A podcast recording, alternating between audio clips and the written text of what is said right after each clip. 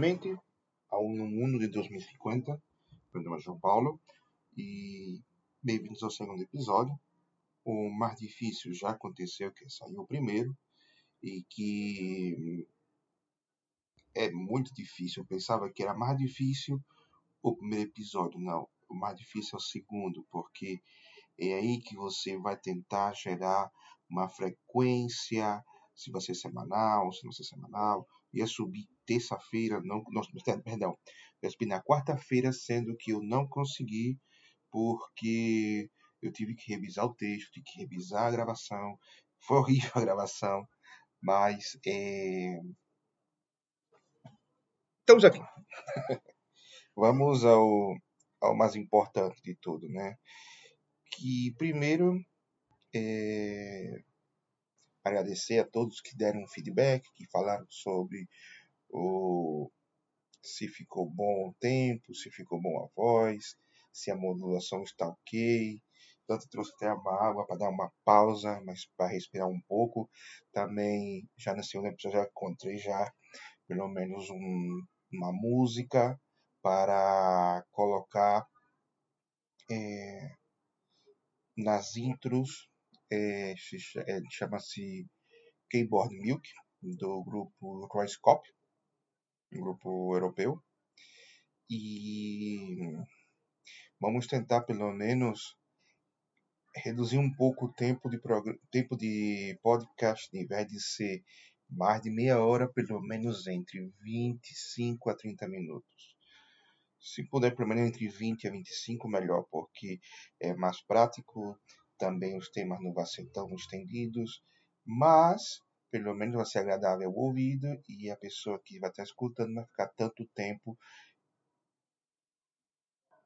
parado escutando minha voz durante quase meia hora, sem parar. Bem, é, hoje eu vi um. Hoje, especialmente, não posso dizer que não tem um nome específico mas o tema de hoje é sobre os clássicos. Mas não nos clássicos dizer você tem que assistir esse filme porque é um clássico. Não. Ele vai, com, vai por outro lado. Certo? E o motivo foi que eu vi semana passada, ou seja, dia 12, 13, nesses dias, é, o filme na Netflix chamado Projeto Adam que é estrelado por Ryan Reynolds, Mark Ruffalo e que foi dirigido por Sean Levy. E nesse filme, ele praticamente, em um certo aspecto, ele faz um diálogo sobre o que é algo inerente, ou seja, que é um por que um filme chegou a ser inerente. Em várias cenas, o personagem do Guri ele faz como se fosse referências culturais de Estima do Futuro, de, de Volta para o Futuro, parte 2 principalmente. E chega um ponto em que o personagem Ryan Reynolds, que curiosamente se passa em 2050, ele não consegue e pensa que tudo é uma estupidez. As referências. Isso me chamou a atenção. E, hum, porém, o que eu acho mais legal é que um guri de 12 anos olha, olha os filmes dos anos 80, 90, nesse nicho, e já considera um clássico. Algo que já está dentro da cultura americana, dentro da cultura geek. E eu acho isso muito interessante porque eu não esperava, já isso é, ele, claro, não esperava. E também eu via esses momentos como uma, um ponto de reflexão sobre o que se consome hoje para se transformar em um clássico no futuro. Que isso é também interessante. É, porque hoje existe graças à geração atual da internet, dos podcasts, dos programas de, de rádio que e também redes sociais que fazem sempre questionamentos sobre o cinema, ou pelo menos já começam a ver é, o pessoal que hoje tem entre 25 a 35 anos, os filmes do desse, dessa dessas décadas, 80, 90 e até 2000, por assim dizer, já começam a ver com outros olhos, já vê como se fossem uns novos clássicos. Eu acho interessante isso porque isso vem muito a ver com a formação cultural que tem esse, esse, esse, momento, já que muitos eh, tiveram, viveram a transição de um certo aspecto bastante acelerada de sair de uma mídia física para outra e para outra e chegar no final já vemos mais um consumo mais extenso graças aos serviços de streaming. Também pela questão de, de dessas mudanças de mídia física, eh, muitos filmes que antes estavam perdidos puderam ser reencontrados e revisitados. Muitos podem lembrar da alegria de ir a uma locadora durante o fim de semana e encontrar filmes de décadas passadas que antes eram de difícil acesso ou não passava muito na TV, como por exemplo Pro Chefão, Pro Chefão, A do Outro Mundo, e também até mesmo rever, rever outros diretores, é, outros, é, outros movimentos. Além, claro, de que a avalanche de podcasts de cinema que começam a questionar, que começam a debater sobre esses clássicos crescem ainda mais. E isso é bastante interessante e valida muito é, do porquê o cinema é o que é.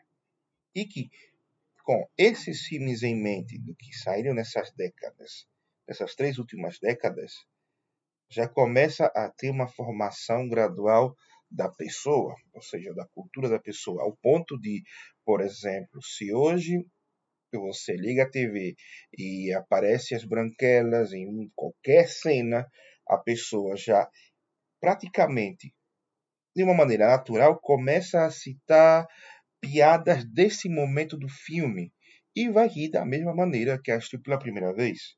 Isso é bastante importante.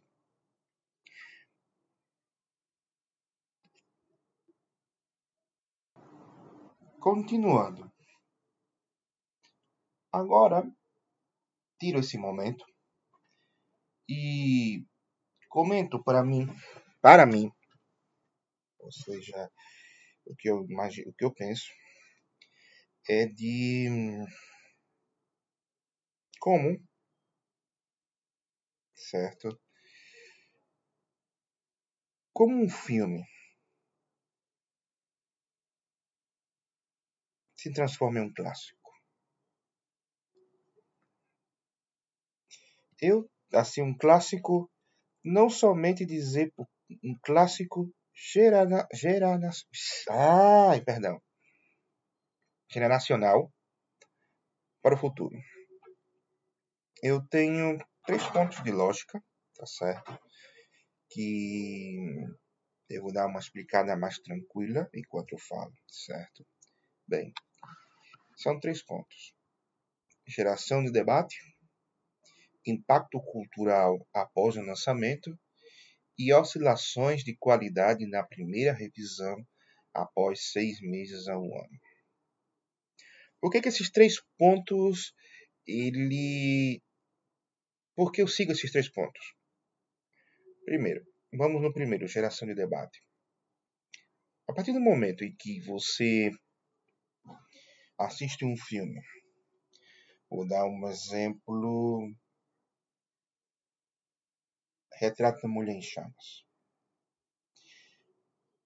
Você assiste e você sente que no filme ele traz algo que te gera aquela questão de eu quero conversar isso com alguém, quero debater sobre a qualidade cinematográfica, que o filme tem, a sensibilidade, o tema relacionado à questão do, desse, do romance é, lésbico que tem no filme, é, sobre da sensibilidade e das diferenças que esse filme consegue ser superior a, por exemplo, que era antes uma grande referência, que era a vida de Adele,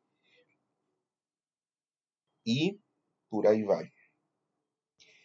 Segundo, impacto cultural após o lançamento.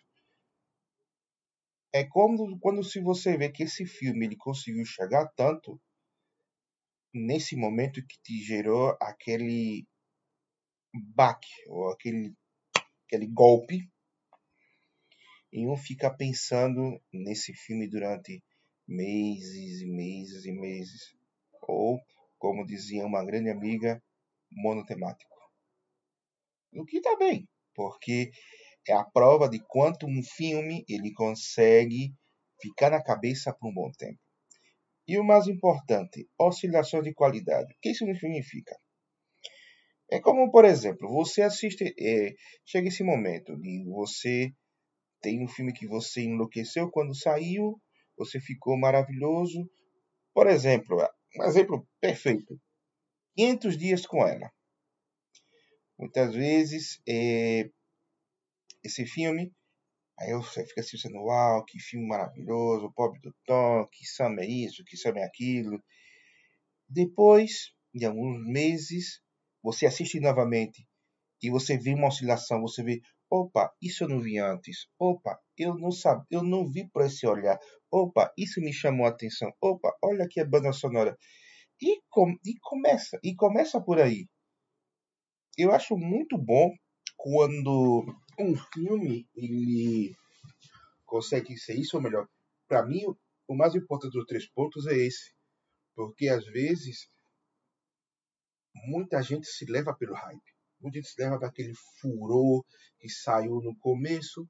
Porém, às vezes, quando um começa a revisar, a assistir novamente, já com uma outra cabeça, uma cabeça mais fresca, uma cabeça mais tranquilo em relação ao projeto, muita coisa muda. Muita coisa muda. Eu senti muito isso como um exemplo pessoal com Vingadores Ultimato. Eu não vou mentir que eu achei sensacional a questão de você estar no, estar no cinema e você ver aquele furor que foi o clímax, aquela rapção dos heróis, tudo junto e aquela loucura. Daí, no ano passado, no retrasado, eu tinha comprado uma TV maior e eu aproveitei, não, uma coisa, eu vou ver esse filme em alta definição, para provar a TV, para ver que onda, a qualidade da TV. E quando assisti novamente o filme, muita coisa mudou. Muita coisa se perdeu. Uns podem até dizer, ah, porque você viu em casa? Ver em casa não é a mesma coisa? Às vezes sim, às vezes não. Muitas vezes, quando estamos em casa, estamos mais íntimos com um filme. No cinema também é importante ver grandes obras, tudo no cinema grande. Porém, quando existe uma revisão, muitas vezes se torna conveniente ver em casa o que você vê os detalhes, você presta mais atenção, você pode pausar, voltar, é, analisar uma cena, analisar um, um, o que diz o, o roteiro, qual é a ideia central. E isso te gera mais conhecimento, te gera mais é, percepção do que você está sendo está consumindo, mais, mais percepção do que você está observando e isso como espectador, como um admirador e observador do cinema, isso é maravilhoso. Eu acho maravilhoso. E esses três pontos, para mim, são fundamentais porque, às vezes, vai existir filmes que se transformarão clássicos por esses pequenos debates. Você dizer, poxa, por exemplo, você tem 500 dias com ela. O filme melhorou de acordo com os anos? Sim, por que não? O filme ele conseguiu gerar um debate? Sim. Teve impacto cultural? Sim. E mesmo com as oscilações, você sente que existiu uma, uma qualidade estável? Sim. Porque ela se converteu em um clássico do futuro. Um bom exemplo.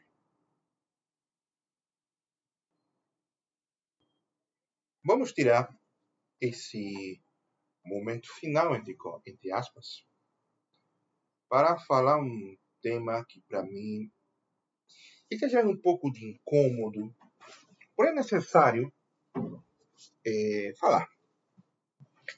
Muitas vezes no que eu vou falar para vocês não é snobismo, eu não estou sendo é, dizer assim, ah, você é um crítico de cinema, você parece um snob de merda. Não. O que eu falo para vocês agora é importante.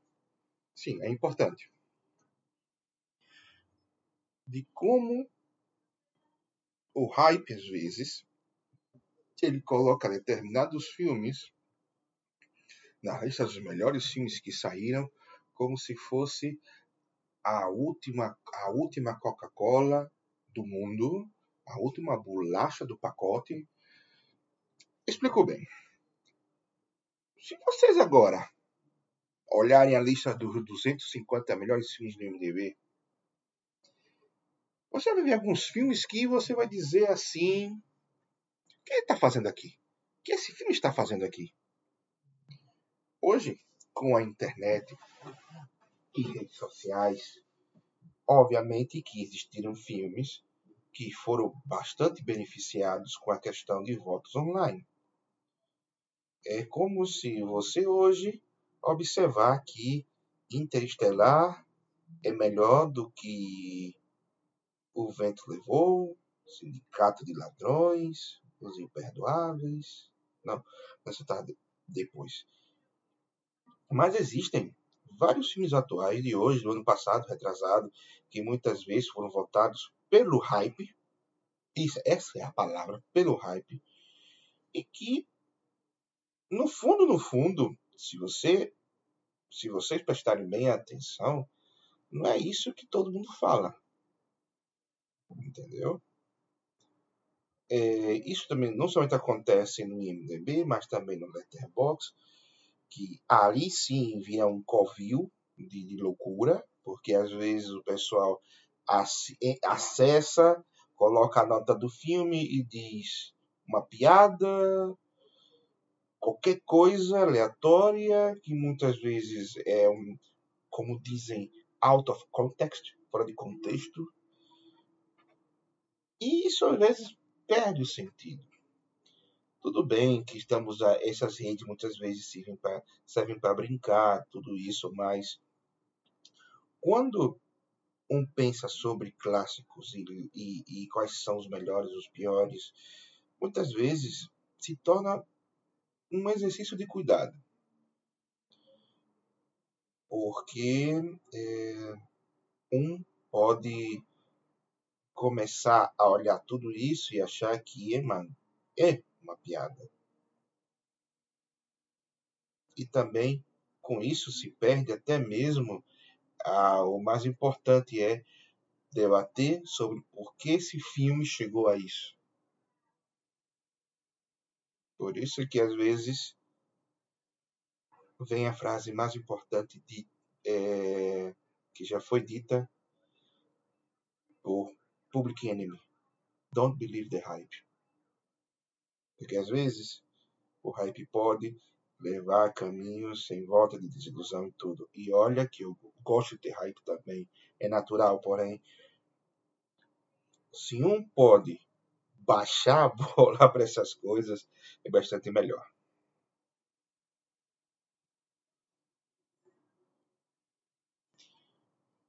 E ao final de tudo, vem a grande conclusão. A pergunta que talvez nunca vai calar ou nunca vai ter uma resposta de imediato. É uma simples.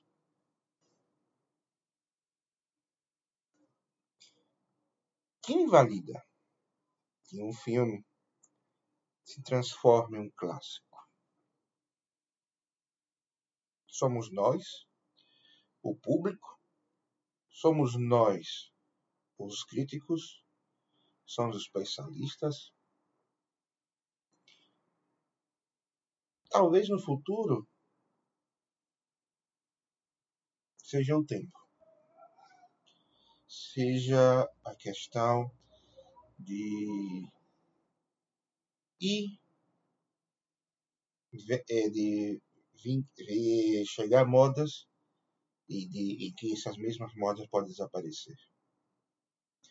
Muitas vezes existiram momentos em que você via vários filmes copiando um ou outro, porém quando chega o exercício do tempo, a grande maioria desaparece e só fica aqueles que realmente fizeram a diferença. Isso aconteceu no passado, isso acontece agora e talvez continue, continue acontecendo no futuro. Entretanto, que nós, como espectadores, nunca deixamos de revisar essas obras, mas não ficar somente em uma década, rever como todo, porque às vezes essas revisões podem trazer para muitos um olhar do de, um olhar sobre o passado, sobre o presente e sobre o futuro. Muito obrigado por terem escutado esse novo capítulo. Eu espero que gostem, eu espero que vocês possam desfrutar e que no próximo capítulo talvez seja a hora de descentralizar. Meu nome é João Paulo. Muito prazer em, ter, em conversar com vocês. Que tenham uma ótima semana. Até mais.